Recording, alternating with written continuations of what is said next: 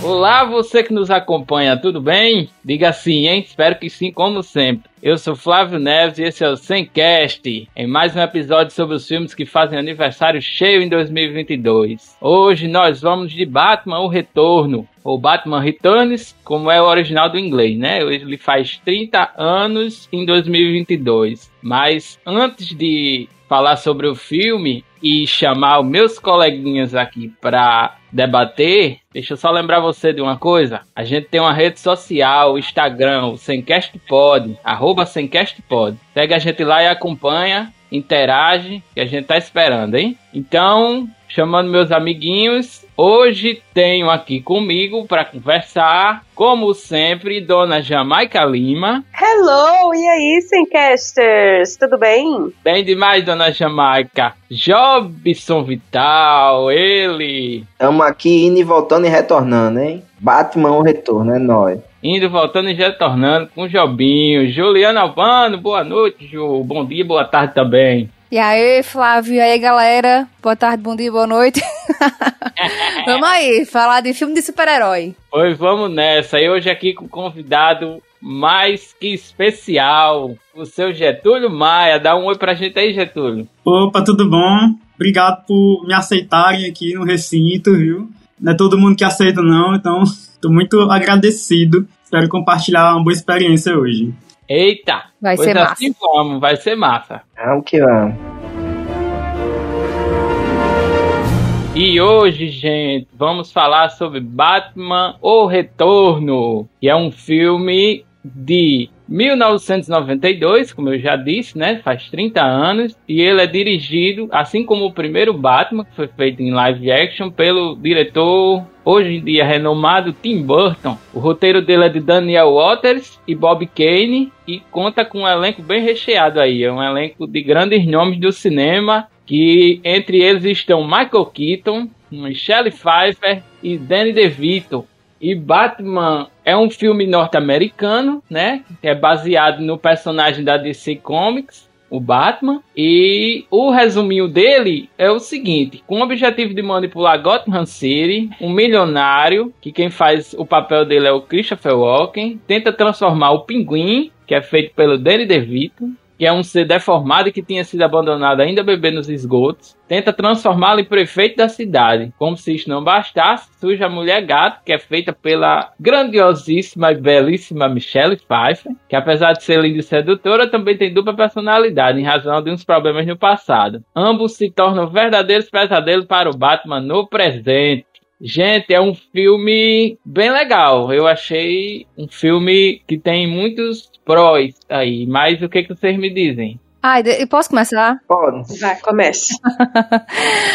Eu quero falar que é um dos meus filmes preferidos de herói. É um dos meus preferidos do Batman. E dos, dos filmes do Batman dos anos 90, é o meu preferido, assim, de longe. É o filme que eu acho que tem tudo a ver com, com o Batman. Que ele tem essa pegada mais dark, mais sombria. E pra mim, Batman é isso, entendeu? É tanto que eu achei bem frustrante os, os, os filmes que vêm depois, né? O Eternamente, enfim. A sequência lá de filmes dos anos 90 ali. E assim, reassisti, eu, eu assisti, eu reassisti esse filme ano passado e reassisti ele agora pra, pra gente conversar. Foi, mais massa ainda, porque eu fiquei é, captando outros elementos, né? Que eu adoro, assim, que é ver como é que fica a questão do jogo de sombras e luz, né? No rosto da, da Michelle Pfeiffer tem uma que é muito bom, que o óculos dela faz uma sombra no rosto dela que faz esse desenho, digamos assim, que lembra, né, traços felinos e tal.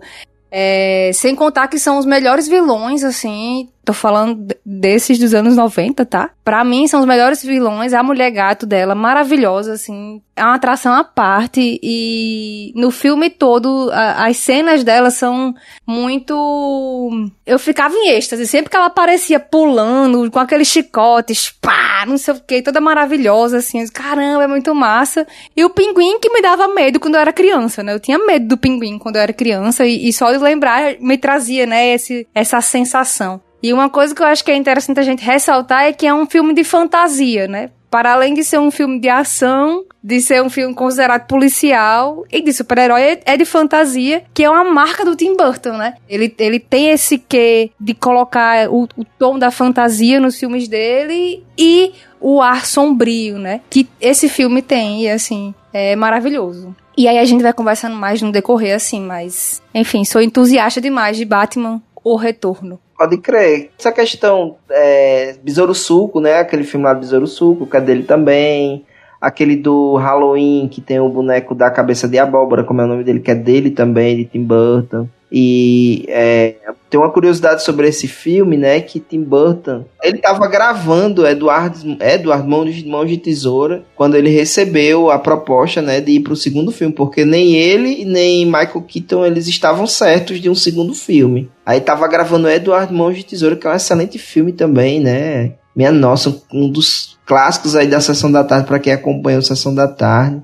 Mas aí um, um, foi presenteado, né, por esse filme passar na sessão da tarde, um filme belíssimo. Verdade. É, deixa muitos mistérios, assim, muitas, muitas perguntas assim no ar. Trabalha também com essa questão da fantasia. Só neva na cidade depois que ele começou a, que, ele, que ele esteve na cidade e fez aquelas esculturas no gelo. Então, né, rolou um. Enfim. Tem esse, esse universo da fantasia. E aí ele, ele foi escalado, né, para esse segundo filme. Eu tenho algumas críticas chatas sobre o filme, sabe? Assim, eu acho que num outro. É porque é o espírito do tempo, né? Mas ele tem esse clima soturno, né? Essa coisa do inverno, poucas caras. E às vezes a dimensão da cidade, né? Que é Gotham City, que é uma metrópole. Às vezes dá a entender que é uma coisa tão provinciana, sabe? Eu acho que talvez ele estivesse tentando comunicar isso mesmo, porque se você observar, né, assim, a maior parte das cenas do filme ela se passa no zoológico ou então naquela pracinha lá que normalmente reúne bem pouquinha gente, né, naquela que tem a árvore de Natal e tal e assim, você poxa, ou no terraço dos prédios, né? Ou no terraço dos prédios, exatamente. Então, mas assim, um ótimo filme, eu gosto muito também. Tem a coisa do espírito, assim, mistura, né, tempo, temporalidades, você vê é, equipamentos super modernos, né? Batman lá com um trequinho lá com computadorizado, e, uhum. enfim, usinas nucleares, aquela coisa toda, mas os repórteres tirando é, fotografando com aquelas câmeras ainda, né, que queima a luz quando fotografa, por exemplo. Então, Sim. É, tem essa, essa mistura temporal aí interessante. Eu também reassisti, né? Quer dizer, eu não terminei de ver todo, mas é tudo, vem tudo com muita nostalgia, né? Porque antigamente, na nossa época, né, quando a gente era criança, a, a chance de ver o Batman era esperar passar na Globo, né? Ou alugar, que já nem sempre, nem sempre era tão fácil, né? E pra quem tinha vídeo cassete, porque nem todo mundo tinha vídeo cassete, não. Lá, lá na minha cidade, lá em Limoeiro, é, Limoeiro do Norte, não o Pernambuco, é, tinha um lugar, a Destrivídeo, que alugava o, a fita e o aparelho. Tinha um pacote lá. Que massa. Eita, legal, viu? A gente fazia o pacotão. Aí era, era o, o, o toca-fita, né? O vídeo, vídeo cassete e quatro fitas, quatro filmes. Hoje eu fui ver no, no Amazon Prime e tinha para alugar. Aí, como meu cartão de crédito tava cadastrado, né? Foi só apertar o botão, paguei ali tipo 50 centavos e fui ver o filme, sabe? Muito doido, né? Como é, parecem duas, dois planetas diferentes. Verdade. A tecnologia evoluiu muito rápido, né? É, é e é, veio muito nostalgia. E aí é uma coisa que eu não tinha reparado quando eu era criança, porque faz muito tempo que eu não vejo esse filme. Ele tem 30, por bote uns 20 anos que eu não vejo. Não, tô exagerando, vai, mas uns 10 anos eu não vejo. É, é que a cidade não parece ser uma metrópole do, dos Estados Unidos, né? Parece ser aquela cidade do interior da Inglaterra, onde o Tim Burton é, talvez viu a, muita inspiração das coisas dele, né? É, tem muita pedra nua, muito é, aquelas muretazinhas que, que a gente não vê tanto nos Estados Unidos, né? Nos filmes nos Estados Unidos, mas na Inglaterra. Então, é uma. Gotham é, é meio londrina, né?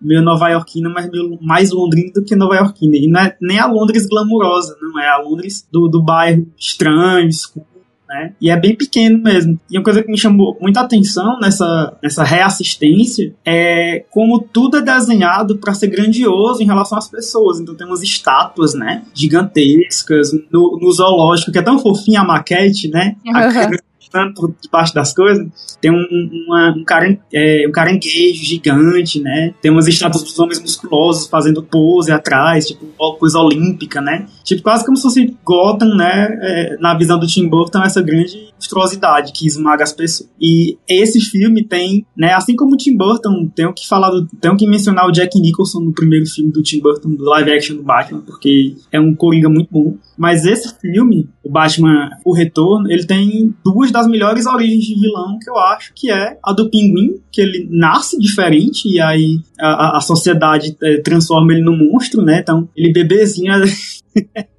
dentro de, uma jaula, né? Lançou ele no esgoto, que crueldade. Nem pra pagar uma equipe multidisciplinar, um psicólogo, né? Nada. Assim. Não, eles eram, tipo assim, milionários. Eles não é, pô. Sabe nem fazer uma plástica. e aí... Só descartar o filho, né? É, a da mulher gato, pra mim, é a origem, porque não tem explicação. Ela cai, tipo assim, do trigésimo andar, e os gatos lambem ela, arranham ela, morde o dedo dela ela ressuscita. Eu acho tudo. É. Virou gato, né? É, é bem tudo. vampiro, assim. Foi mordido e virou também, né? Pode crer, acho que tem aquele gato ali bebeu algo radioativo, né? É. Pode crer, faz Pode sentido. crer. Pode crer. Deixa eu só acrescentar aqui uma informação aí que você falou do, da questão do cenário, das inspirações uhum. é, em Londres e tal. É, eu tava vendo que esse filme, ele para esse filme, ele teve inspiração no filme O Gabinete do Dr. Caligari, que é um filme alemão de 1920, é, de horror, né? E, e, e, que ele faz parte do movimento expressionista alemão no cinema. Isso, que é aqueles filmes que tem os contrastes bem. bem... Vale, meu Deus, gente. Que foi? Caiu foi eu tudo. em casa. É, gente, é porque eu queria dizer que eu tenho 17 gatos. Você então, vai virar um homem gato. Olha, cuidado com isso, rapaz. Episódio, não caia não, viu? Caiu os é. gatos lambe. Aí já viu. é, não, eu ia dizer que é aqueles filmes que dialogam muito com com as, a, a, as trevas e a luz, né, no filme, tipo, se eu não me engano, tem dois grandes filmes do expressionismo alemão, que é o Metrópolis, né, do Fritz Lang, e o Nosferatu, né, para não mencionar o gabinete do Dr. Caligari. E fica o Nosferatu porque ele tem as orelhinhas pontudas também, né? É o primo distante do Batman. Sim. E, inclusive, é, não só no, nos cenários, né? É, o personagem do Dr. Caligari, o figurino dele, é, ele, ele, ele se inspirou no figurino dele para o figurino do, do pinguim. Cartolinha, aquele terninho e tal. Aquela pena de avestruz que ele usa para escrever as coisas, acho tudo né? muito engraçado. E a melhor parte do Coringa é ele, ele dando, usando o guarda-sol no esgoto, sabe? Tipo, é, e um monte, né? Sim, não faz sentido, porque lá já é coberto, sabe? Mas eu adoro isso. É porque, na verdade, é uma bugiganga, né? Assim, é tipo meio que, né? Cada, cada bicho tem uma funcionalidade. Uhum. É. Um que hipnotiza e atira um treco. Tem um que faz o TCC da pessoa, sabe? ah, um desse na minha época seria bom. e tu, Jamaica, mulher, o que, é que tu achou? Então, eu não sou muito entusiasta de filme de super-herói, conto nos dedos os filmes que eu vi. Batman, inclusive, eu não tinha visto nenhum até duas semanas atrás, que é o primeiro filme do Batman que eu vi na minha vida, fui ver no cinema, esse último que lançou. Então eu fui ver esse Batman O Retorno, eu fui ver com expectativa lá embaixo, né? Tipo assim, ai, que saco, eu tenho que ver esse filme, ai meu Deus, o sofrimento. E assim, nos primeiros minutos do filme, o filme me conquistou profundamente, assim. O que eu acho é que é, o filme é puro suco de Tim Burton Burton. Assim, você, no primeiro ato, você, mesmo você não sabendo de quem é o filme, você é capaz de dizer esse filme é um filme de Tim Burton, porque é clássico dele, né? O filme mais escuro, com a coisa mais sombria, aquela coisa gótica, os personagens meio tenebrosos, mas ao mesmo tempo ele sabe trazer cor pro filme, tanto que você vê nesse Batman, né? Muito uso do amarelo, do vermelho, mesmo sendo um filme escuro, sendo um filme que o preto, né, é, é, tá, tá, tá, tá, muito presente. Enfim, gostei muito desse filme, muito, muito, muito mesmo, assim, de uma forma que eu jamais imaginaria que eu iria gostar de um filme de super-herói. E, e fora o, o, enredo, né, a história, as críticas, né, você tem ali os vilões, entre aspas, mais tradicionais, mas ele também fez questão de trazer um vilão mais real, né, que é aquele vilão que é o vilão que a gente encontra, que a gente vê em TV passando, né, que a gente vê aí ocupando cadeiras no nosso país. Uhum. Enfim, eu achei que o filme ele é muito, é muito, é, é, eu diria assim, é um filme completo, assim, arte, história, atuações, até a, a, a, mulher gato, que no começo eu me irritou um pouco, que eu achei muito caricato, achei muito, sabe, assim, e depois eu entendi e eu comecei a gostar dela, e, sabe, assim, e me, me, me cativou de verdade. Enfim, gostei muito desse filme. Surpreendentemente, gostei, sabe? A, a, question, a questionamento, né? Se Batman é realmente um super-herói. Enfim, porque ele tem poder, né? Aí até saiu um meme um dia desse, né? A galera dizendo, não, eu sou uma mistura de Batman com Homem-Aranha. É, pobre e sem poder. e assim, é, eu falo, mas é o que eu, que, eu, que eu disse no início. Eu não, eu não acompanho super-herói, eu não leio revista em quadrinho.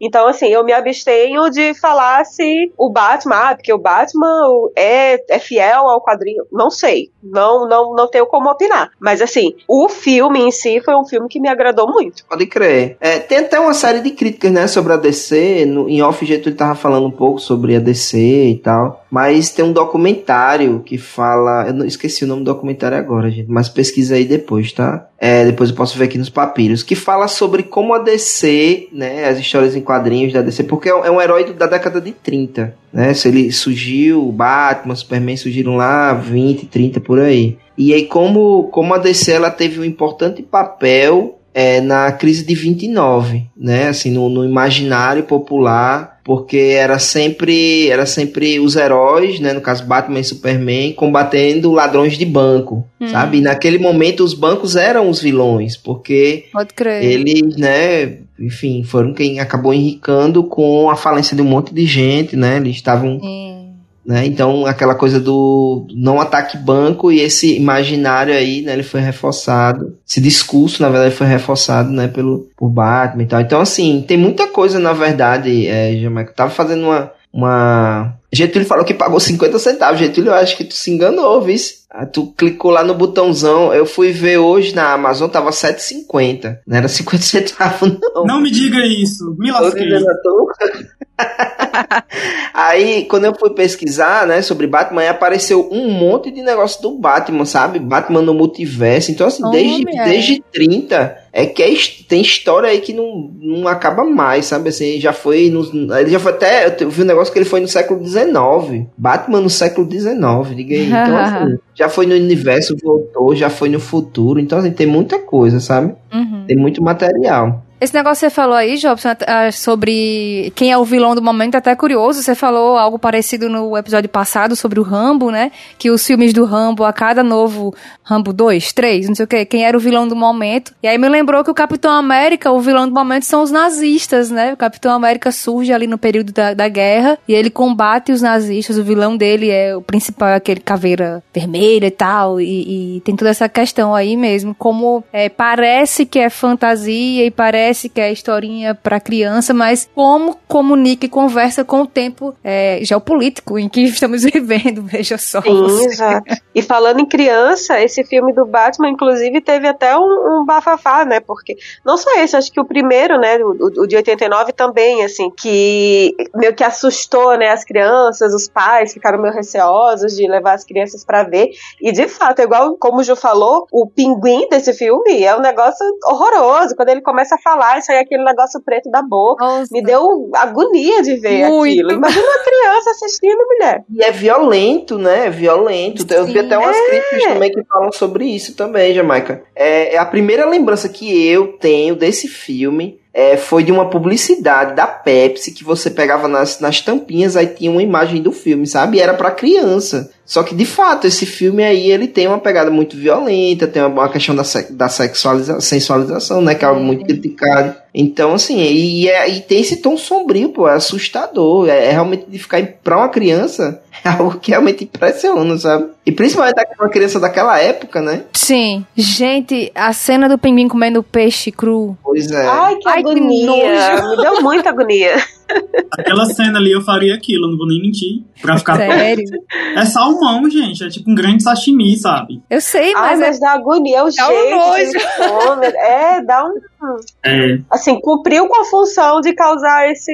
Né, esse É. ele é porcão, né? Ei, é porcão mesmo, ele dá uma, ele dá uma narigada no nariz do outro também. Não, né? ele morde. Ele morde, ele É. morde, pode crer. E tipo assim, é interessante também como é uma coisa, é, sei lá, como, como se fosse nada, assim, né? Não, ei, peraí, volta, tem um trabalho, né? o cara lá sangrando, levou uma Sim, e assediando as mulheres do, Banal, do isso. negócio. Não, banal demais, Muito nojento esse personagem. Enfim, é um vilão, né? Não à toa. pode crer. é. E pra falar em peixe, né? É uma curiosidade do filme, daquela cena lá do gato radioativo, é que danaram atum. Eu achei que tinha sido sardinha, mas foi atum. Encharcaram ela de, de, de atum e inclusive tem uma boneca gatos dela. lambê, né? Aí pros gatos lamber e tal, aí foi atum, usaram atum. Pode crer. E, e uma outra curiosidade é que aquela roupa dela, aquela roupa que ela fez é, numa noite, com, usando um casaco apenas, né? Fez luva, fez Olha a mentira. E Ai, um dedal. mentira. foi um metal, né? Cada roupa daquela 10. custava mil dólares e ela usou 60 trajes ao longo do, dos seis meses de filmagem. Pra época, né? E tinha que ser embalada a vácuo. Sim. Pra deixar sempre bem justinho colada, o corpo né? dela, né? Diz que ela passava até Ai, mal, gente, né? assim. Sofrimento, coitada. não é? Ei, mas o figurino, né? É. ser. O figu... Icônico. Não tem nenhum. Você não consegue lembrar de, de nenhuma outra mulher gato. Qual é a roupa da mulher gato? Teve filme da mulher gato, já teve Anne Hathaway como mulher gato, por exemplo. Mas aí nem lembra. A gente lembra da Michelle Pfeiffer. Ela é a mulher gato. É, é, Esse, esse último não dá, não dá nem pra ver, porque o filme é tão escuro que você não vê. Não viu a roupa da, mulher gata. Não sei que roupa que ela tava usando. Se ela tava usando é.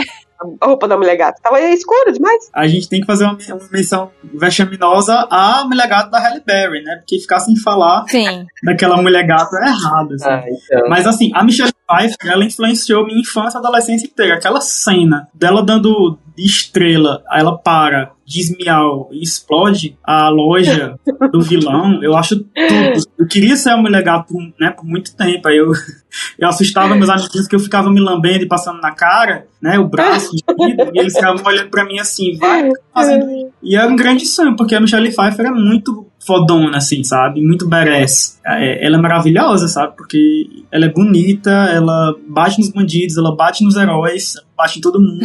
Ela bate toda, ela virou porra louca, né? É, ela é uma mistura de vilã com anti-herói que eu acho maravilhosa, sabe? Aham. E no final do filme, que eu não vou contar porque, porque talvez as pessoas queiram saber, né? Não tem spoiler, mas, Mas é, segundo regras, Getúlio, não tem spoiler de filme antigo, não. Segundo as regras aqui. É, é verdade. Fica aí à vontade. Só de 10 anos. Pois pronto, aquela cena que ela, né, morre mais pra matar o vilão, eu acho tudo, assim, sabe? Mas- porque assim, eu acho que a, a grande coisa da mulher gato é que ela é um gato, sabe? Ela não tá nem aí, ela não se importa. Ela, ela não tá nem aí se, se acham ela um vilão, um herói, se ela vai morrer, se ela não vai, ela não tá nem aí. É tipo o gato mesmo, sabe?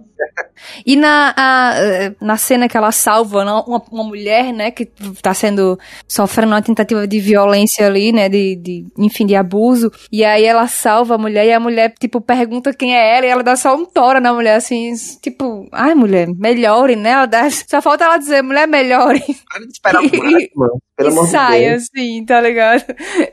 E eu achei engraçado porque é, no filme da Mulher Maravilha, aquele filme péssimo de o segundo filme dela, que ela tem ela tem uma a vilã dela que é Mulher Leopardo, alguma coisa assim. E tem uma origem parecida com essa da Mulher Gato da Michelle Pfeiffer, né? Assim, ela sofreu um abuso, é, ela sofreu, ela sofre um abuso e aí acontece um negócio lá com ela e aí ela vira essa mulher e, e- e, a- o principal, digamos assim, as principais ações iniciais dela é bater nos caras que tenta violentar de mulheres que estão na rua, assim. E eu achei isso na hora que eu assisti, que eu reassisti o Batman, eu, eu lembrei do da Mulher Leopardo. Olha, interessante. Será que botaram na Mulher Maravilha ou já é da história da Mulher Guepardo lá mesmo? Mas olha, é, eu acho preocupante o, a indústria tá, do cinema é, vilanizar mulheres que combatem estupradores, né? Mas quando a gente lembra que o Jeff Sim. Epstein tava nessa indústria, a gente entende por quê.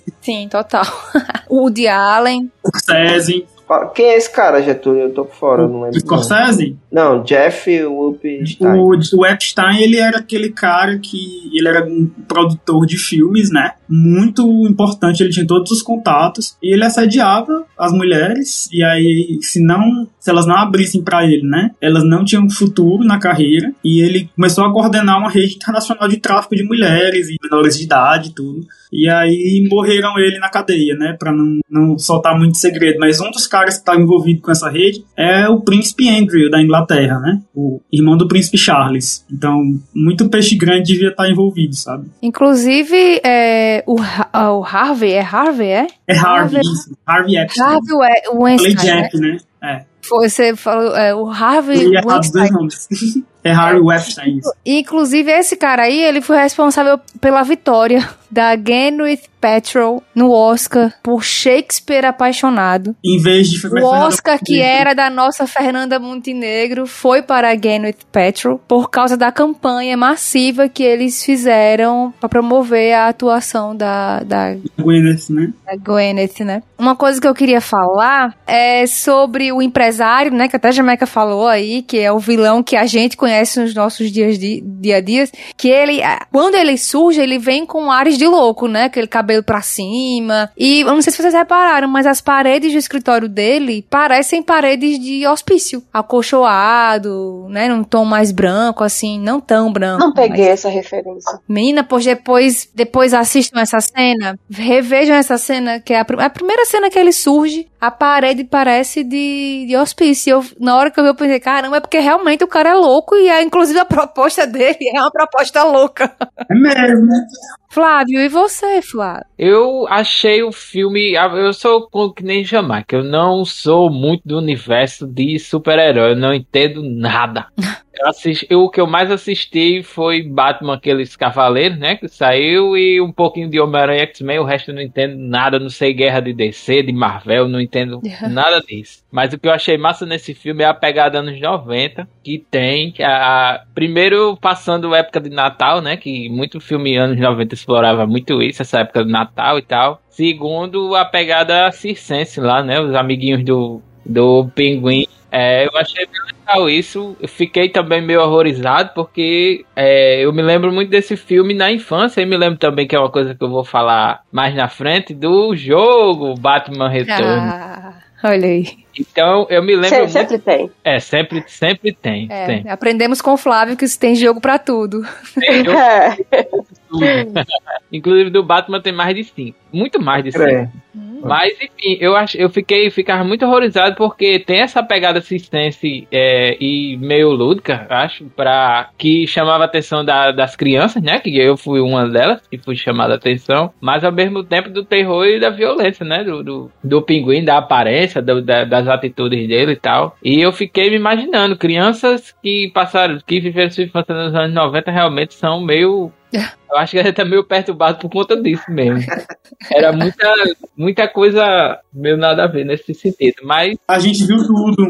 A gente vê um bocado é, de coisa assim viu que é, tudo, exatamente. É, e, e, assim, uma coisa interessante é que foi o segundo filme e também lá atrás também, é, no primeiro, né, que era o Coringa, ele também tinha essa pegada, os, é, a galera que tava com ele era vestida de palhaço também, aquela coisa toda. E nesse aí também traz, né. E no terceiro também, assim, Batman tem essa, essa coisa com o circo, né, os vilões, o próprio Batman, Robin, enfim. Gente, eu, eu tenho medo de palhaço, não sei vocês. Pronto, era o que eu ia falar. Tem, também talvez explore um pouco disso, né? Dessa questão do medo de palhaço. É, quem gosta muito de explorar isso também é também o mestre do terror, né? Stephen King. Ele adora explorar Uhum. essa questão do medo do palhaço, né? Não à toa que ele tem o It lá. O Pennywise. É, Pennywise.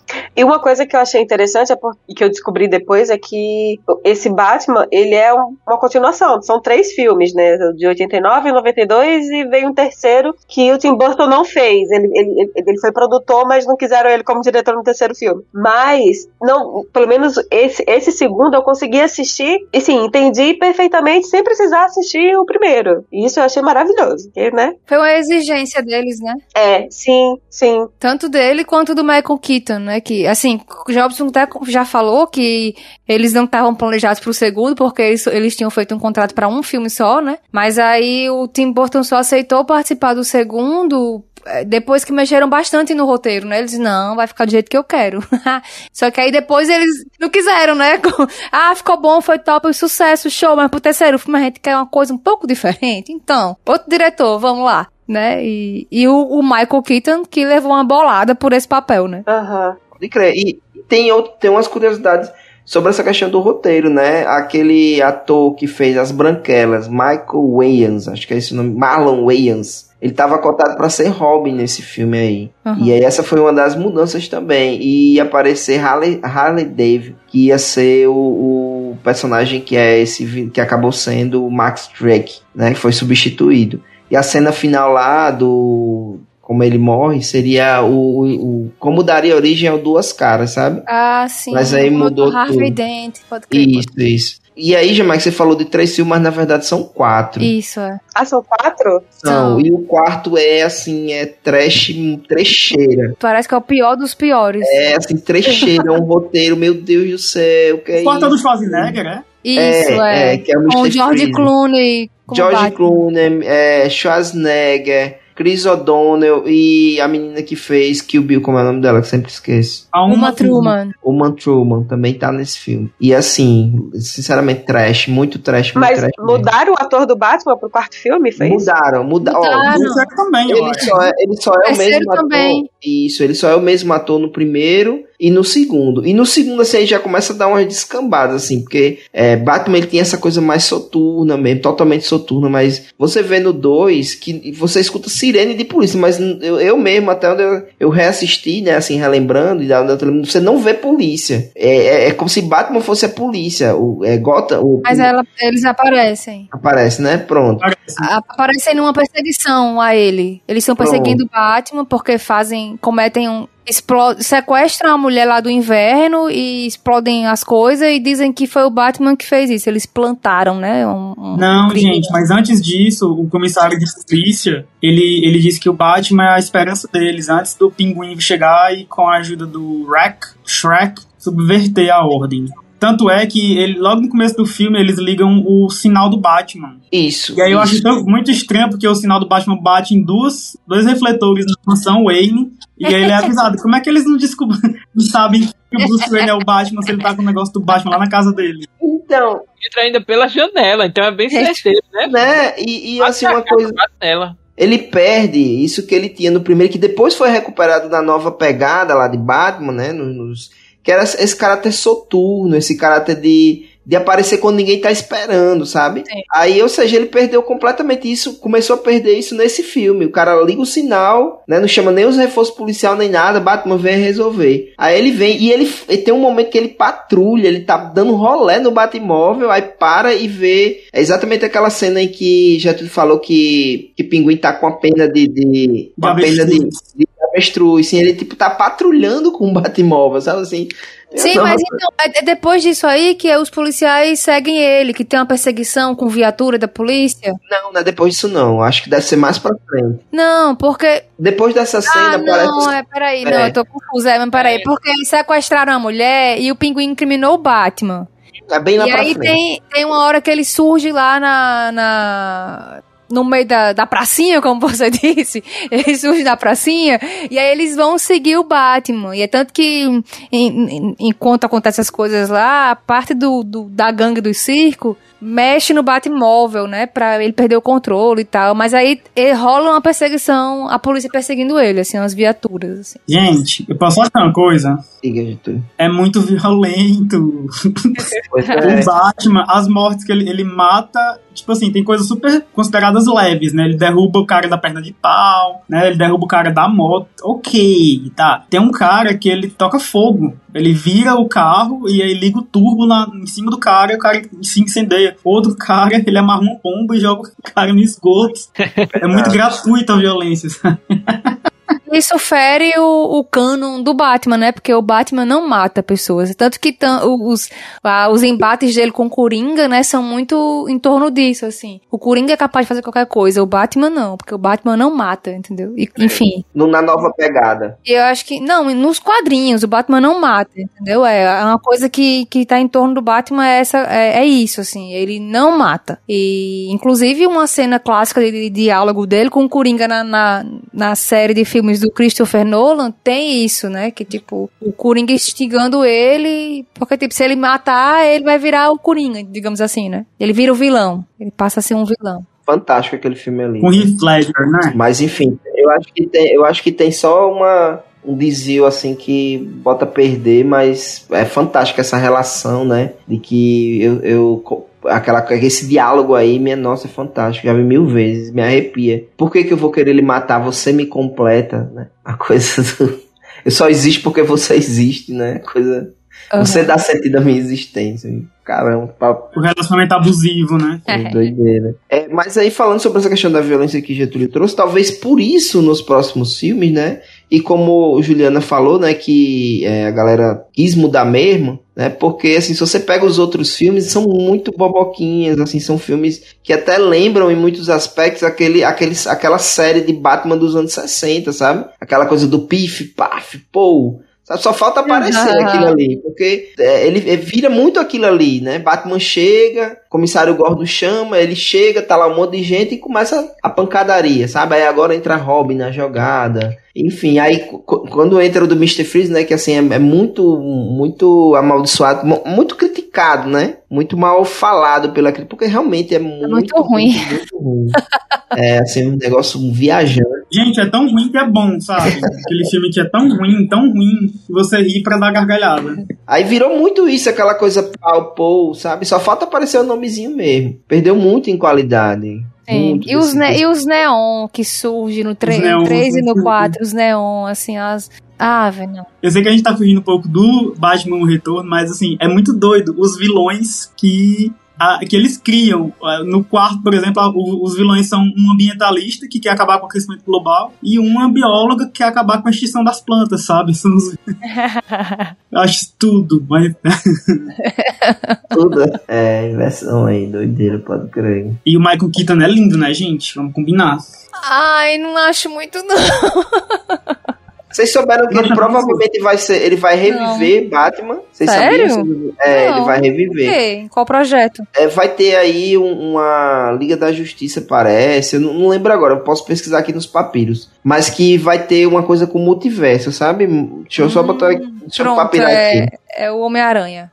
É tipo isso, né? Me causou um estranhamento é, quando eu vi que Michael Keaton era o Batman. Ele, pra mim, ele tem cara de vilão. E também, Jamar, que eu achei estranho.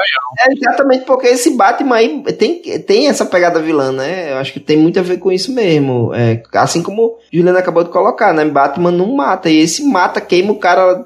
O cara dá uma baforada no carro dele. Ela é uma baforada no meu carro, pois vi, ele vira o carro, né? Friamente. E toma aqui pra você. E pff, liga a turbina. O cara é, e vira com aquele sistema ultra, hiper, mega rápido, né? Que passou meio minuto por na volta. Gente, mas a mim o Batman sempre foi o vilão, entendeu? Porque ele, ele tá ali chegando no artista de rua, que tá ali trabalhando, né, pra alimentar a arte, né, a arte popular, e o cara toca fogo nele. O cara topzera, hétero, top, com o carrão, né, do ano. Pra é. mim, o Batman é o vilão. Com certeza, playboyzão. É, e ele é o vilão mais sem graça também. Porque com o junto do pinguim da mulher gato, ele passa meio baixo. passa mesmo, ele perde o carisma. Perde o carisma todo? Não, gente. O pinguim é um defensor do direito dos animais, a mulher gato é uma feminista de terceira geração. então, assim, olhem os vilões. Os vilões são realmente o empresário, né? O, o, o, Christopher Walker e o Batman, gente. Ele é o milionário da cidade. É, podia estar ajudando um monte de gente, mas não, tá ali comprando, fazendo carro caro a armadura cara, um monte de coisa pois pra ele é. brincar de super-herói na cidade. Nem é caridade, é pra dizer, né? Nem, é. ah, não, mas eu é. deixo construir aqui um prédio pros desabrigados. Não. Ele faz tocar fogo nas pessoas, nos artistas. É uma perseguição ao teatro. É, sei dele, não. Gente, só, só, uma coisa que eu, que eu reparei quando eu vi essa cena. Tem uma cena mais pro final do filme que o pinguim tá conversando com os, os, os animais, com os outros pinguins, né? E aquilo me lembrou tanto os Minions. E aí depois eu fui reparar até o formato do. do, do como é o nome dele? Do Gru. É muito parecido com o formato do, do, do, do pinguim. Pode crer. Tipo, me, me remeteu muito ao filme. Inspirações. Pode crer, pode crer. Gente, mas o Bolsonaro e o, o, o Pinguim são o mesmo plot, né? Colocar uma aberração para ser é, o prefeito, no caso do Pinguim, né? Para passar toda a boiada, né?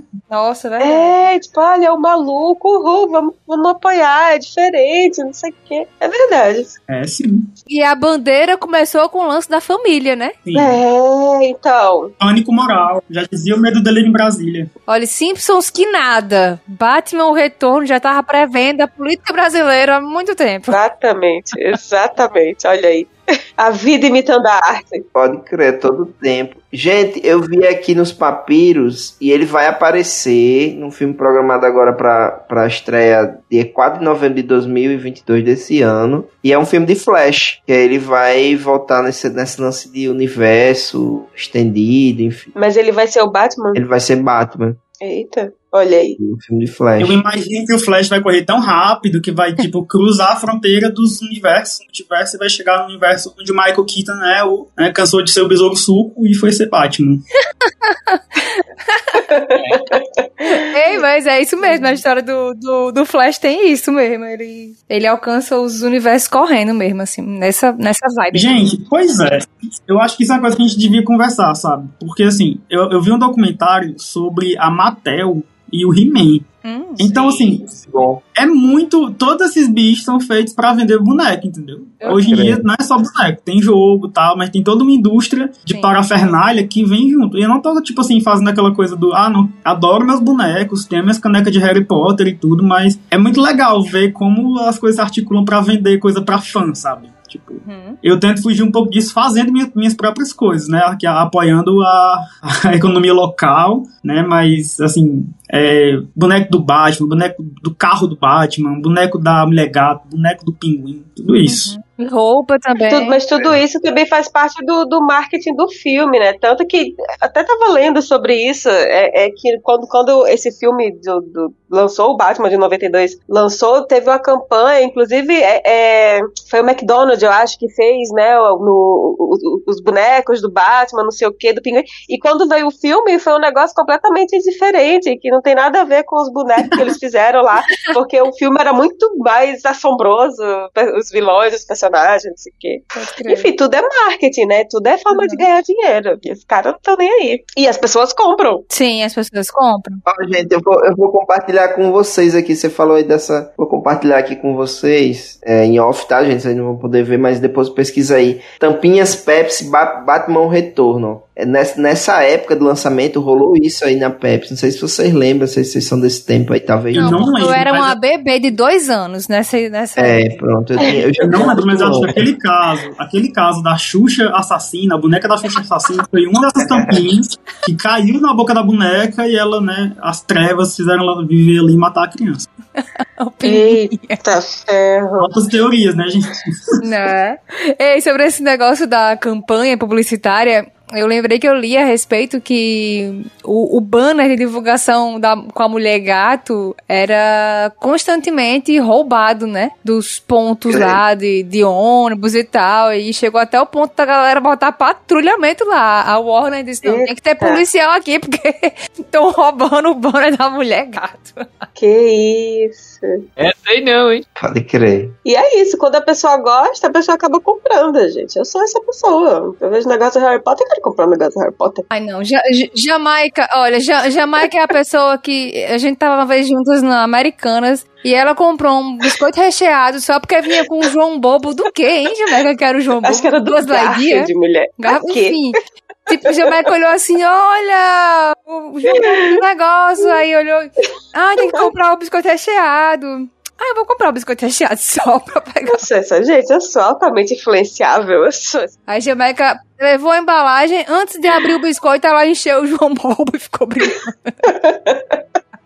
Pode falar do, H- do Agamenon aqui, gente? Pode. O Agamenon é uma loja que tem aqui em Itauá, que tem tudo lá, assim. Já ouvi falar. Muito, muito bem falado, Agamenon. E aí, eu não posso entrar lá. Eu, vou lá, eu fui hoje lá pra comprar uma pilha de 1,50. Aí eu fui e gastei 100, porque eu fi- fico naquela loucura de comprar, de comprar, de comprar. Porque aí eu comprei hoje um monte de coisa de, de material de escolar, sabe? Que eu sou viciado nisso. Mas é isso, né? O consumo. É, é- é o capitalismo, é o consumismo. É o efeito Agamenon. É, Todo mundo é, é para comprar uma coisa, mas aí no meio do caminho encontrou outras tantas interessantes que acaba levando. Ai. Vamos falar aqui algumas curiosidades sobre a produção do filme? Vamos sim. É, a gente já falou aí da roupa apertada da Michelle Pfeiffer, né? Que era até embalada a vácuo pra não perder a, essa característica de estar colada ao corpo dela. Mas o traje do Batman não era menos desconfortável, não. Pesava 25 quilos a, a roupa que o Michael Keaton tinha que andar pra cima e pra baixo com ela. E, inclusive, é, li, li, notícias aí de que o, o coitado não tinha autonomia para ir ao banheiro sozinho. Né? Jesus. Visto que o traje precisava de ajuda para poder. Se tivesse um pererê, Eu fiquei muito agoniado nesse filme porque eu não vi em momento nenhum ele virar o pescoço. É, né? É. Isso me deu muita agonia. Era o tempo todo o pescoço travado. É tenso. E o Danny DeVito é, teve que esconder, né? Ele não podia contar para ninguém, assim, como é que era a maquiagem dele, que inclusive passava duas horas para ficar pronta, para finalizar, todos os dias de gravação. O cara ficava lá duas horas sentadinho para virar o, o pinguim e teve que esconder de todo mundo como é que era. Ele não podia dar um mínimo detalhe que fosse, e inclusive algumas é, imagens dele vazaram e aí a Warner é, redobrou a segurança nos estúdios e ninguém podia entrar. Ju, é uma curiosidade, você falou sobre essa coisa da maquiagem.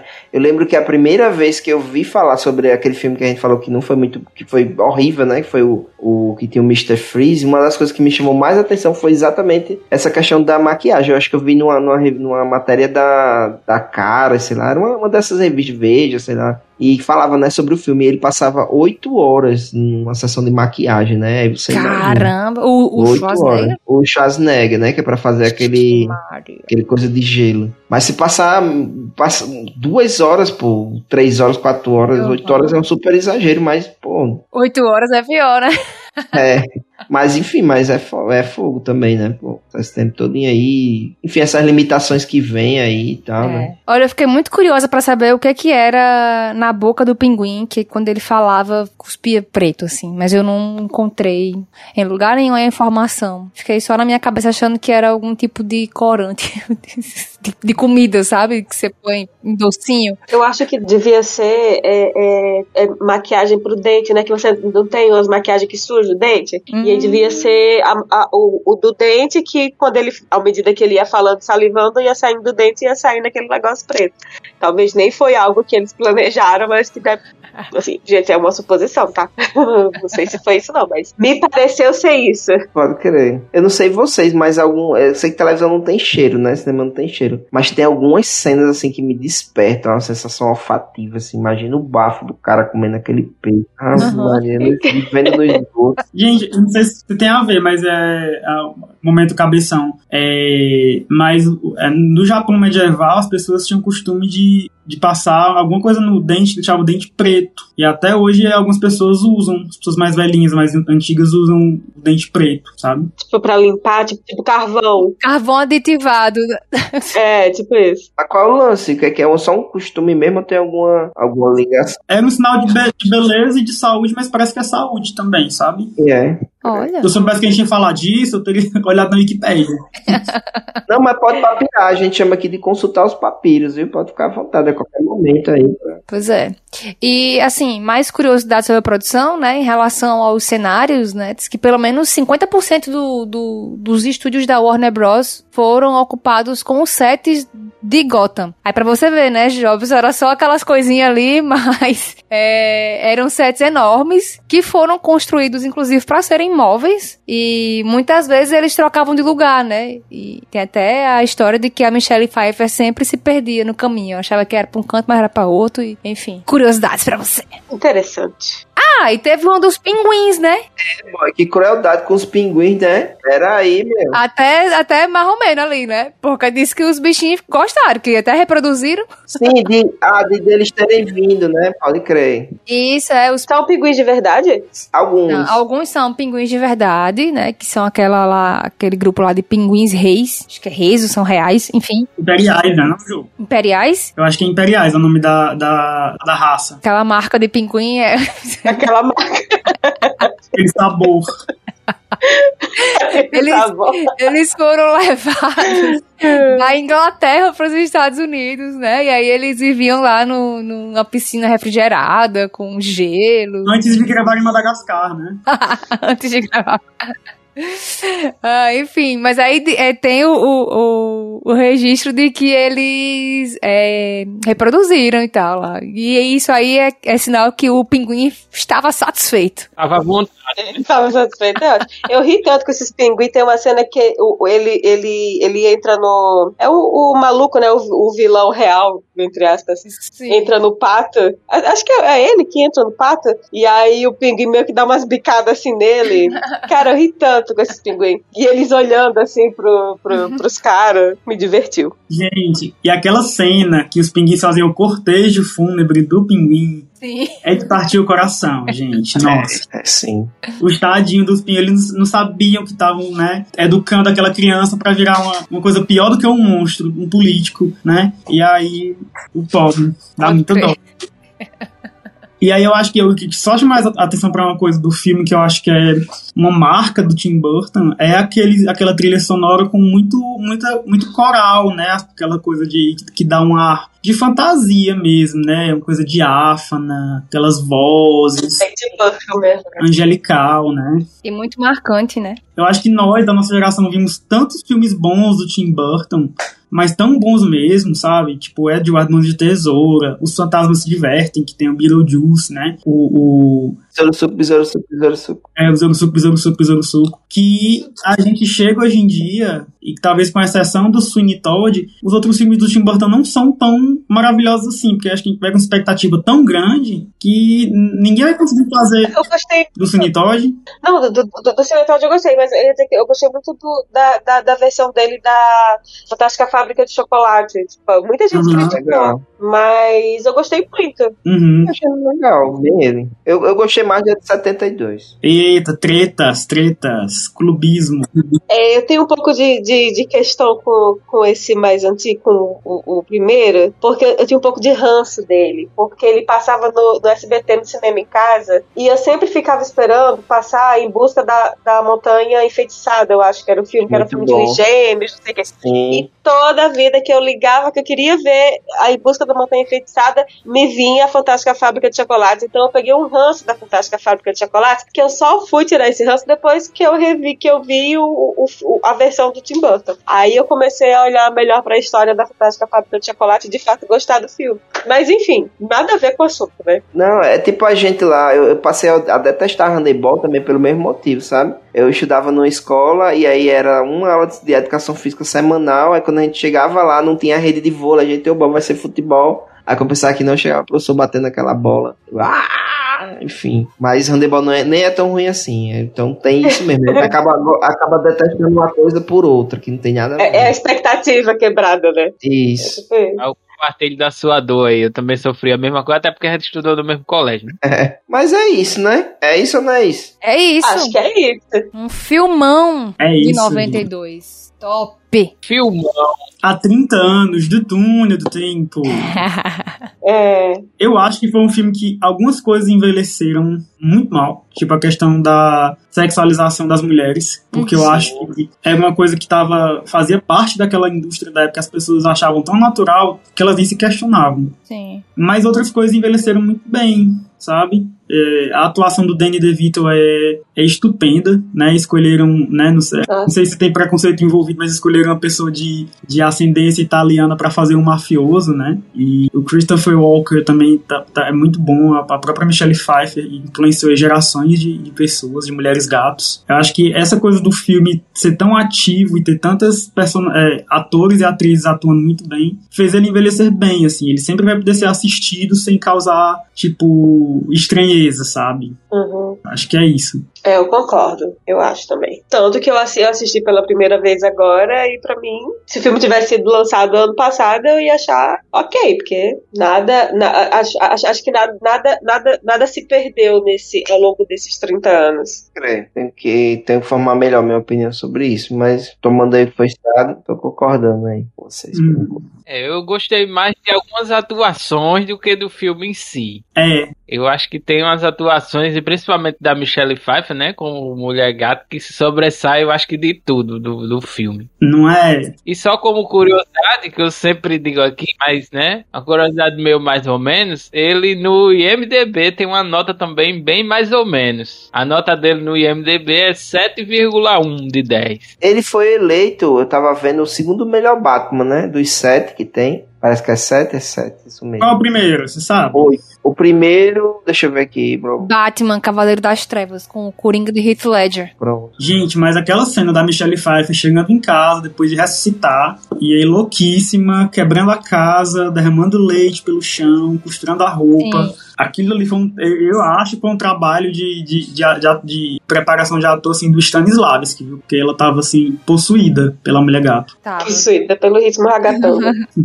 Mas é, é- é- esse filme, ele não, não foi um, um- baita sucesso, né? Assim, ele meio que dividiu ali opiniões, opiniões né? E tanto que não teve a, a, a, a arrecadação esperada, né? Assim, pro investimento do filme, né? Ele não, não teve tanto retorno assim como eles achavam que ia ter. Que coisa, não. Mas esse filme também é, tem a questão que, por exemplo, eu tava vendo uma crítica do da Agori, de Leno Agori. Eu sempre confundo o nome desse cara, mas eu adoro os vídeos dele, que ele é um crítico de cinema. E aí ele disse, ele acho que ele, ele fez uma crítica desse filme no ano passado, sei lá, é, em que ele mudou a avaliação dele do filme, entendeu? E, e é tipo, eu, eu acho que é uma coisa que. um movimento que aconteceu, né? Na época, ele, o filme foi recebido de uma maneira, e depois, com o tempo, ele foi sendo ressignificado. E, e, e as pessoas passaram a avaliá-lo de outra forma. Melhor. É, de uma maneira melhor, exatamente. Pode crer, isso é, isso é um fenômeno que acontece com muitos filmes. Inclusive, saiu um filme que fala de um filme que aconteceu isso recentemente, que é com aquele ator que fez. Lembra o nome aí, por favor, gente, sempre esqueço. Que fez o Duende Macabro. O William Defoe ou Não, o James esse Franco? é James Franco. Que ele fala, é o artista do, do, do fracasso, acho que é esse o nome do filme, que ele até concorreu ao Oscar e a uma série de outros prêmios. Que ele fala sobre um cara que era um milionário e que desse do nada deu uma ideia do sovaco de fazer um filme, sabe? Aí ele faz um roteiro e assim, o filme é trecheira total. Ele gastou um horror de dinheiro nesse filme e virou uma piada nos anos 2000 e depois começou a ser relido, relido como um filme cult, sabe? E aí fizeram um filme sobre esse cara e a produção desse filme. E esse filme hoje em dia é um filme cult. Eu vou pesquisar aqui no Depois vão fazer um filme sobre o filme sobre o filme. Um looping eterno. O nome do filme é O Artista do Desastre e ele faz um o, o nome do milionário é Tommy Wiseau, que ele, ele, ele que produziu esse longa aí com o dinheiro dele mesmo. O filme vale muito a pena de ser visto, certo? Esse Artista do Desastre, porque assim, é uma, tem uma pegada comédia com bastante sarcasmo e assim, é, é muito nonsense, sabe? A história assim, é uma história nonsense assim que você fica, meu Deus do céu, como alguém foi capaz de fazer um negócio desse, sabe, assim, de ter. E, enfim, vale a pena, tá? E aí é com, é, com James Franco, com Dave Franco, né, que é o irmão dele, com é, Seth Rogen, né, que é aquele que fez é, Ligeiramente Grávidos, tem Zac Efron também, enfim, tem um elenco bem... um elenco bacana, assim, digamos assim. Mas isso é uma coisa que, inclusive, é é até comum de acontecer, né? Filmes que, é, na época do lançamento, não foram considerados legais e depois eles é, ganham outra proporção e tal. Inclusive, praticamente a obra toda do Hitchcock foi, foi assim, né? Foi, ele foi um diretor mal recebido, digamos assim, no seu tempo, e com o tempo ele, ele passou a ter. é, a ganhar prestígio, né? No cinema, para É, isso é muito comum, acho que na arte de modo geral, né? Você vê na música, por exemplo, Cartola. Cartola ele não era aclamado na época dele, ele passou a ser aclamado depois que ele faleceu, que a obra passou a ser aclamada. Elza Soares, muito assim, ela passou anos ali sem, é, é, é, sem, sem, sem, sem estar na mídia, né? E só depois que ela ganhou relevância. Enfim, acho que a arte, de um modo geral, traz um pouco isso, né? Pode crer. Só é captado em outro momento, né? O espírito. É, do tempo às vezes não dá conta, né, da, da coisa, ou por questões políticas mesmo, né? Sim. Por questões políticas. Shakespeare, o próprio filme Shakespeare Apaixonado fala, né? Como Shakespeare, Shakespeare, Shakespeare, gente, Shakespeare, era marginalizado.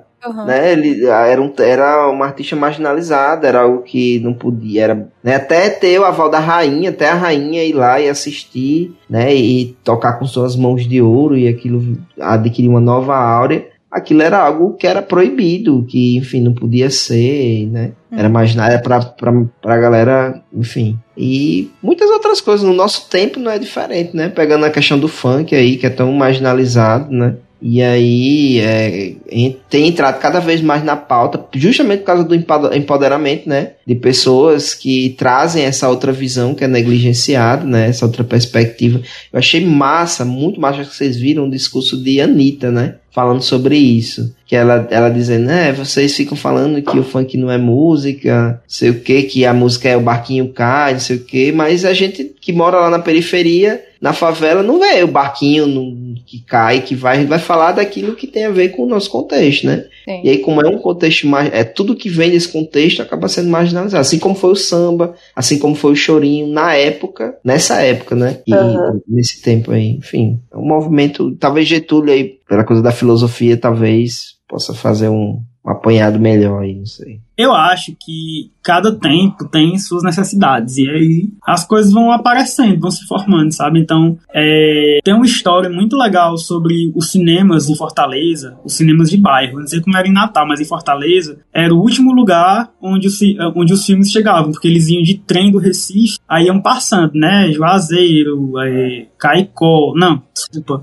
ia, ia, Caicó não, é Catolé ia subindo, né, até chegar a Fortaleza, Quixadá, é, e aí lá em Fortaleza era distribuído primeiro para o centro e depois para os bairros, né? E aí os, nos bairros eles o- o- eles cortavam o filme, né, antes do filme acabar, na parte que o vilão vencia. Porque as pessoas dos bairros gostavam mais do vilão, parecia mais com elas. Então eu acho que é um pouco disso, sim, sabe? Tipo, a gente recupera filmes hoje que talvez daqui a, na próxima geração não seja importante. E é muita necessidade da vibe do momento, sabe? Eu sinto, por exemplo, nessa. A gente tá muito numa época de, de reboots, né? Teve o reboot da Gossip Girl, do, Tal. da, do How I Met Your Mother, né? É, do, da- do Sex and the City, então o pessoal tá muito afim de, da nostalgia atualmente, né? Porque será? Será porque a gente tá numa crise? Que o mundo tá uma droga? A gente quer voltar pros anos 2000? Não sei, né? E eu penso que, que é isso um pouco. Pode crer. Massa. Fiquei pensando agora nisso. Não é? Tá ecoando em nós, assim, a reflexão. profundo, filosófico. O legal é isso. o legal é isso, né? Não sei, Jobim. Pode crer. Será que tá uma merda que a gente precisa reviver as coisas que a gente viveu lá atrás? Nossa. O Nietzsche acha que sim, viu? Eu espero que sim. E aí? Bora pro crédito e descrédito? É, bola pra frente, né? Vamos lá. Vamos. Vamos.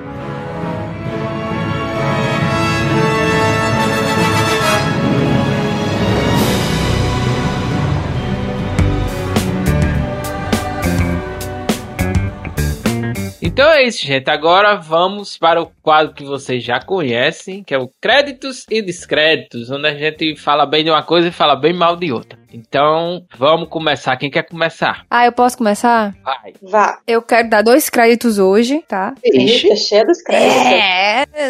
Tá rica. Minha amiga, eu passei a semana doente, aí eu consegui ver com Eita várias ferro. coisas. Os dorama tu não viu. Os dorama que a gente indica tu não assiste. Mas enfim, vá. É, eu já falei, o dorama tem que ter um relacionamento, é um relacionamento, tem que ter muito tempo pra assistir, dedicação, porque você assiste um e quer assistir dois episódios, né? E aí, com uma hora e meia não dá. Ah, meu Deus. Mas enfim, eu vou indicar Tudo um bem. filme chamado O Último Duelo. É um filme do Ridley Scott. Ele é o cara que dirigiu Kazaguchi. E diferente de Kazaguchi, esse Último Duelo é muito bom. É, se passa ali na Inglaterra, na Escócia, enfim, se passa lá naquele lugar, aquela região. É, na época de cavaleiros, sabe? Assim, de, de cruzadas, essas coisas. E aí é a história é sobre uma mulher que foi violentada, foi, foi estuprada, uma mulher casada que foi estuprada. E aí é, acontece um duelo entre o marido dela e o estuprador dela, porque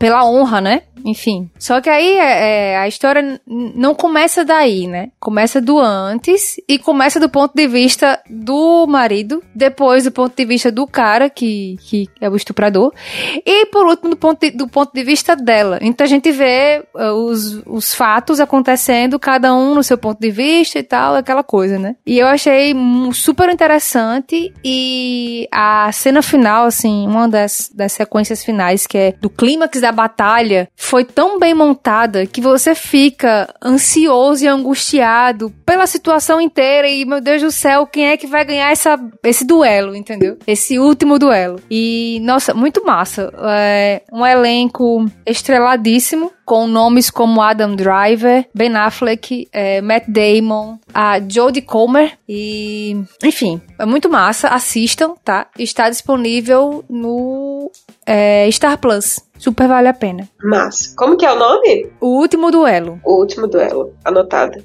E meu outro crédito vai para uma banda de rock de Natal chamada Fortunato e os Jovens de Ontem. Banda massa, eles surgiram nessa banda, Flávio? Eita, conheço não. Conheço não. Flávio toca em 200 bandas diferentes. Não, mas Flávio não tá nessa não, porque ele não está entre os, os músicos que compõem é, o grupo. Não, tô, não. não, não tem lá o nome Flávio Neves, não tem. É, não, é.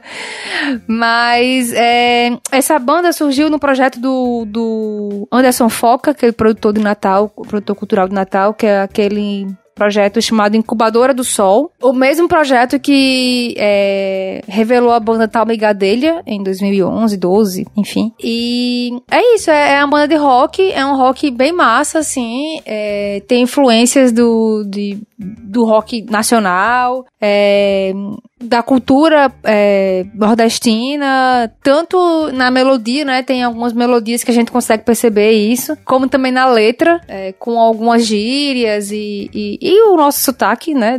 De cantar, né? Alguns cantores que eu, eu me entristece isso, mas alguns cantores da nossa terra disfarçam seu sotaque na hora de cantar, né? E eu acho muito massa quando os artistas lá de nós é, levantam nossa bandeira e cantam como a gente fala, né? E. Uhum. Como que é o nome? Fortunato? Fortunato e os Jovens de Ontem. E é muito massa, é um rockzinho bem top e eu recomendo. E eles têm um álbum lançado que chama-se Agudo. Foi lançado inclusive em outubro do ano passado, então tá, tá bem recente aí. É isso, Nossa. gente. Essas são minhas indicações. Como eu trouxe dois créditos, eu não quero dar um descrédito, né, pra não ficar muito longa a minha fala. É isso. Posso ir agora? Pode ser, senhor. Pronto, eu tenho, eu tenho meu discretel de sempre, desgoverno. E tomara que saia logo, ainda bem que falta só um pouquinho de tempo, né? Menos de um ano. E, enfim, é só atrapalhada, só coisa horrível acontecendo. Ministério da Educação, enfim. E eu tenho dois créditos também, eu vou tentar ser breve, certo? Um que relacionando com o Batman, né? Que é com o ator que fez o Espantalho no Batman, no primeiro Batman dessa nova Batman Begins, né? Eu esqueci o nome dele agora. Mas enfim, é uma série chamada Peak Brothers. É o Cillian Murphy. Cillian Maravilhoso, Murphy. Tommy Shelby. é, então eu quero indicar é, Peak Blinders, muito massa, muito massa. Eu também, como eu estou um pouco adoençado e tenho meio que maratonado, né? O tempo que eu tenho, que eu tenho assistido. Hoje assisti um episódio. É muito boa, muito boa, muito boa série. Tem assim clichês, alguns clichês, o que faz um pouco, perde um pouco a qualidade, mas de maneira geral é muito massa. A questão da ambientação, a questão é, de uma série de pontos que são colocados daquele contexto histórico, é, a Revolução Comunista na Rússia, né?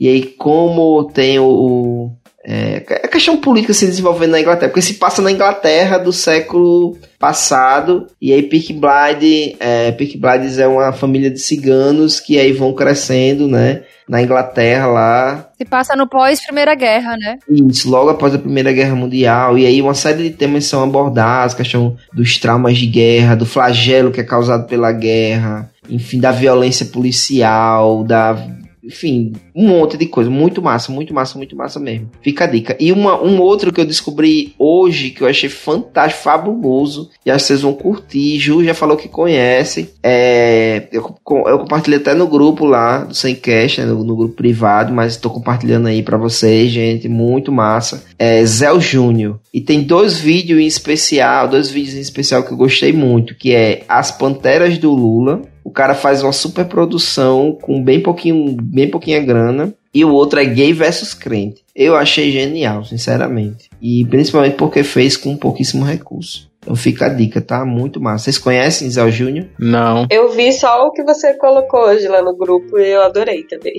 Não conhecia. Mas foi bom conhecer. Esse do gays versus crentes é muito legal. É muito engraçado. Eles têm os poderes, né? Tipo, são tipo super-heróis e tal. É legal que só. Mas, posso ir? Vai, Jamaica. O meu, o meu crédito também vai pra, pra música. É, vai para um cantor italiano chamado Ultimo. Não sei se é assim se, se pronuncia o nome dele, mas a forma como, eu, como a gente lê a, a palavra último em português mesmo, o nome dele. E foi, foi, um cantor que eu descobri, na verdade, durante as Olimpíadas de Inverno. Durante a patinação, teve um casal que se apresentou com a música dele. E aí eu fui atrás para saber que música que era aquela, que eu adorei a música. E é um artista que eu tenho ouvido muito nos últimos dias, é muito gostosinho, ele é mega estourado na, na Itália e achei interessante é, é, é, é ver um artista estourado de outro país, enfim, é, é muito, é, muito, é muito, muito gostosinho as músicas dele, então fica aí a, a indicação para quem curte música e tal. E o meu descrédito só para continuar no clima de Batman, vai para esse último Batman, apesar de eu não conhecer muito sobre o universo do Batman. Achei o filme péssimo, péssimo, péssimo.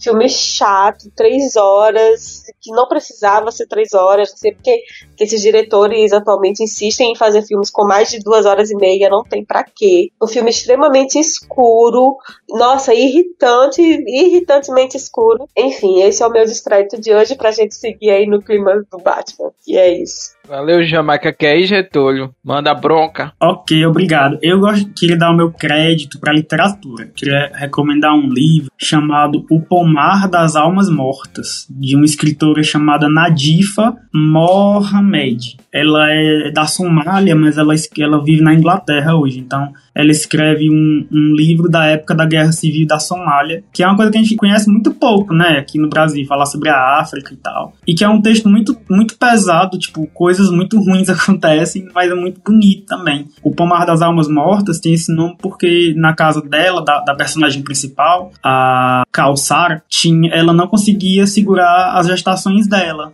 Então ela teve mais de 10 abortos espontâneos. E ela sempre enterrava os bebês com a semente. Aí cada planta que crescia na, no jardim dela, no, desculpa, no pomar dela, era um dos filhos dela, né? E aí fica sendo como uma das áreas mais verdes, assim, da cidade. E é, é muito bonito e é uma edição muito, muito fofinha. Então. O nome do livro é O Pomar das Almas Perdidas? Das Almas Perdidas, isso, isso, perdão. Tá, vou salvar aqui. Eu misturei com o Google. Pomar das Almas Mortas, da Nadifa Mohamed, editora Tordesilhas. E o meu descrédito vai pro Big Brother, porque eu acho que Big Brother se perdeu muito. Não tem mais graça, não aguento mais ver o Arthur se vitimizando pra tudo. Ai, sim. Queria ver mais barraco. Apoiado. Sabe, o Big Brother se perdeu muito. É, a gente queria um Big Brother de milhões, que nem no ano passado era um Big Brother de centavos. Chato demais, chato, chato, Arthur chato, chato. Nem os os quadros de humor de ontem salvaram.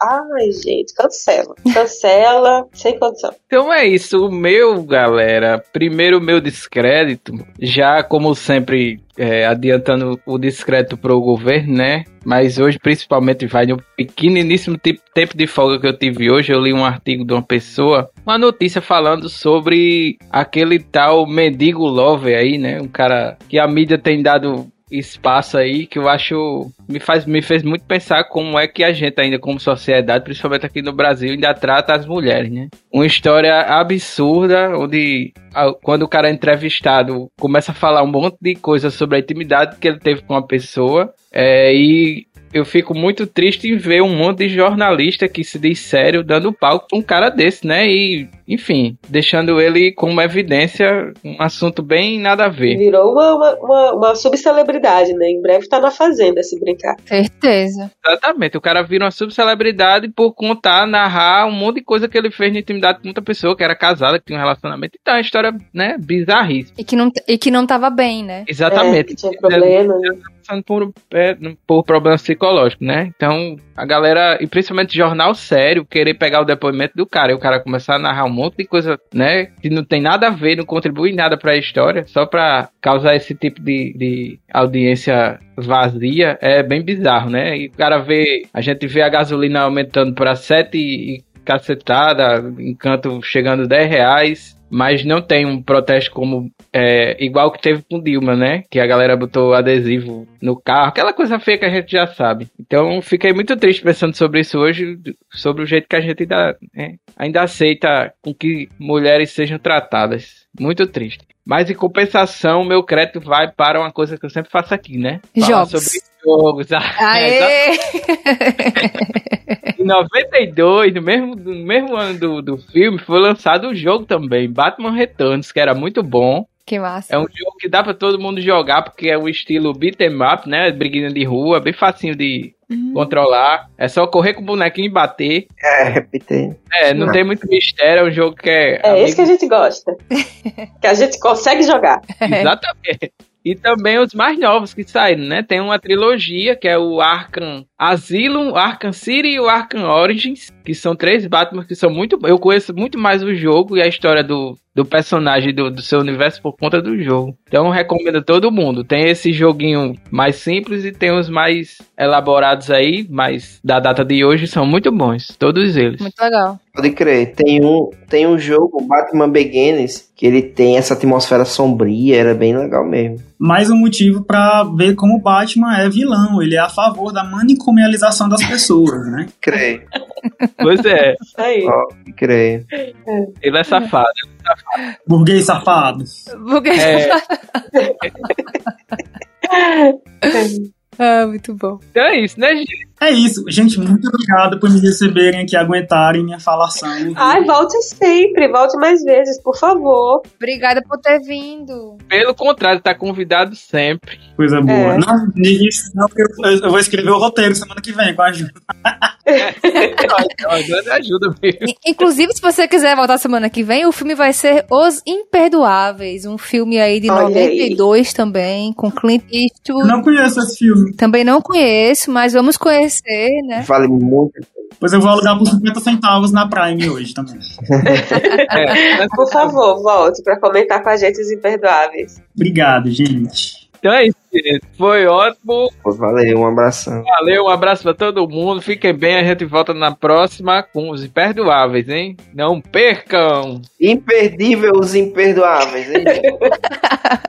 Valeu, gente. Valeu, povo. Até semana que vem. Tudo que vem. Valeu. É isso aí, galera. Até a próxima.